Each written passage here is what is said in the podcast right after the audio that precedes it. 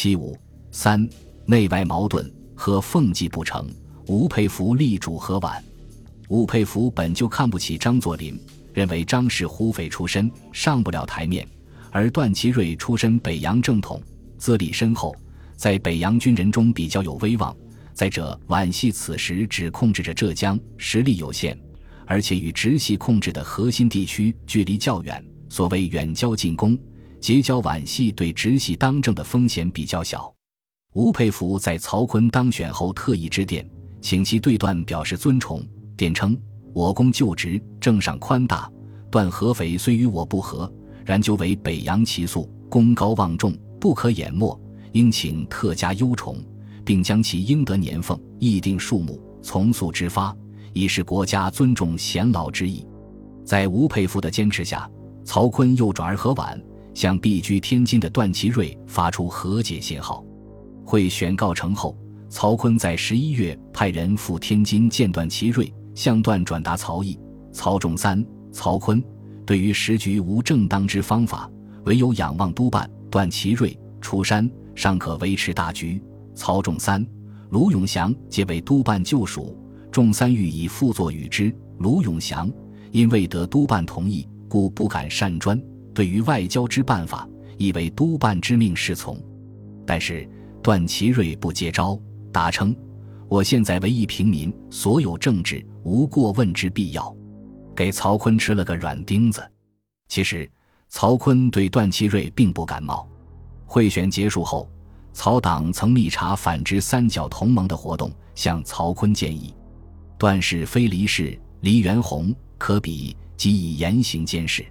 当请保定训斥杨以德严密监视，因杨有地方之责也。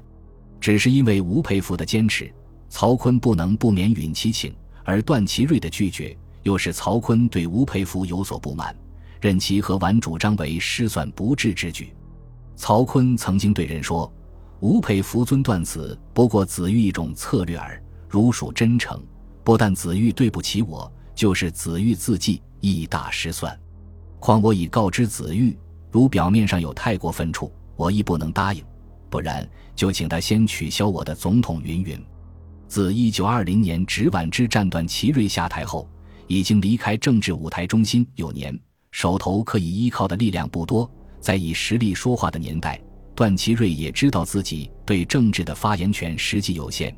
与其从直系所请趟浑水，用自己的名望为直系创造北洋和解的表象，不如静观待变，谋求将来更好的机会。所以他断然拒绝了直系的拉拢。但是。吴佩孚却并不死心，连段不成，他又主张尊段连卢永祥，力推卢永祥为副总统，企图在皖系仅存的实力派大将身上打开缺口。他屡屡对人称，对于副总统，唯有段合肥、卢子嘉、卢永祥子二人足应试选，但合肥资望过深，似不能屈就副座，以年龄资格才居论之，唯有卢子嘉合适耳。吴佩孚的连卢之举。除了以和皖因应反直三角同盟的挑战之外，还兼有治其之意。苏皖赣巡阅使齐燮元坐拥江南地盘，颇具实力，为直系内部可与吴佩孚争胜的大将。为了拉升自己的人气和地位，齐燮元亦也有心谋副总统职。为了压缩齐燮元的上升空间，吴佩孚以卢压齐，声称副总统与其属于新晋，招各方之不平。吴宁必诛老成人物，尚可以老面子维系局面，并主张卢如任副总统，可以卢的亲信何封林都者，而何所移之淞沪护军使职，以不偏于其卢两方者继任。在吴佩孚的推举下，曹锟也不便表示反对，只是说：“子玉既有此项主张，我甚赞成，但此事由国会办理，如何选举，选举何人，以我之地位，不便发言。”诸君依法办理可耳。吴佩孚遂派人在一九二四年一月下旬去天津，向段祺瑞疏通。段声称：“我素不闻政事，今在病中，犹不愿多言，请与我左右商之。”而段之左右的答复甚妙：合肥绝不愿就复习。若对卢子嘉，此间意味便待作具体之答复。然以意思想象得知，官不打送礼的。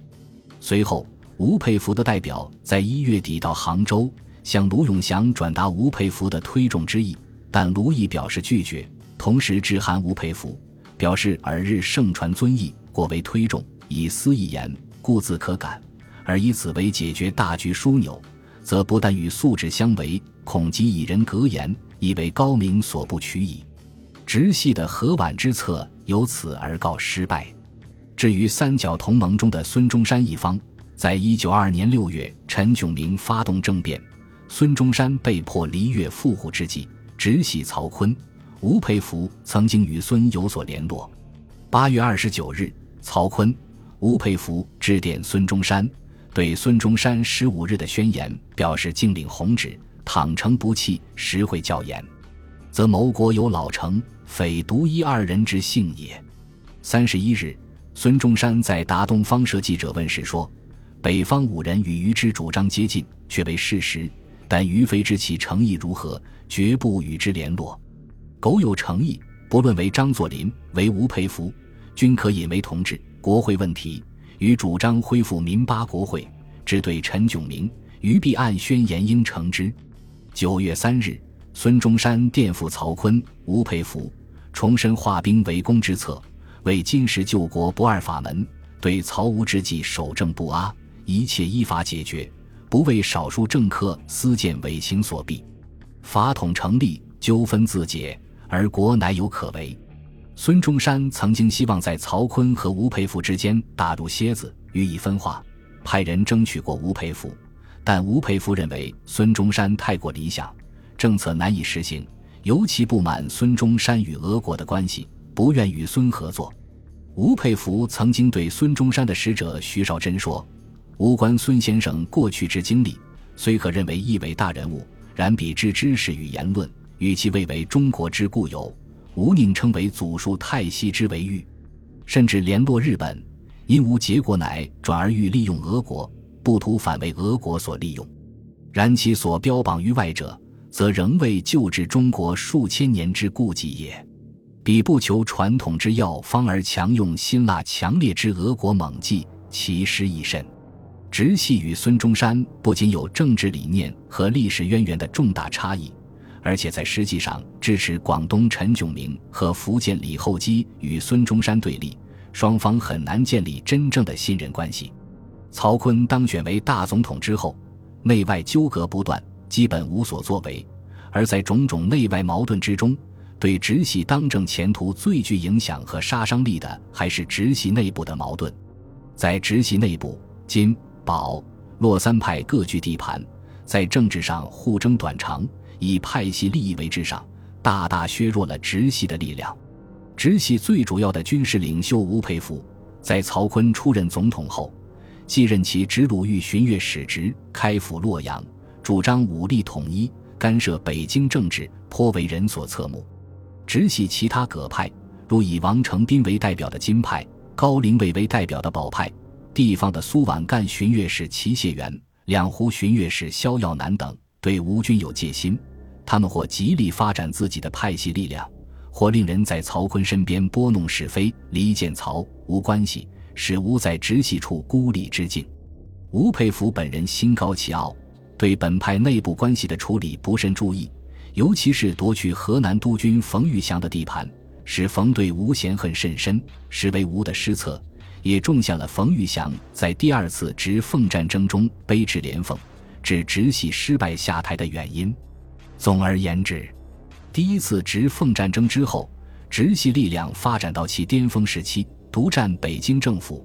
然而其后直系种种作为，不仅不能一统天下，凡使其声望大跌。尤其是总统贿选丑闻，更成为直系发展由盛而衰的转折点。再加其内部矛盾纷繁复杂，各派争斗不已，又大大削弱了直系的力量。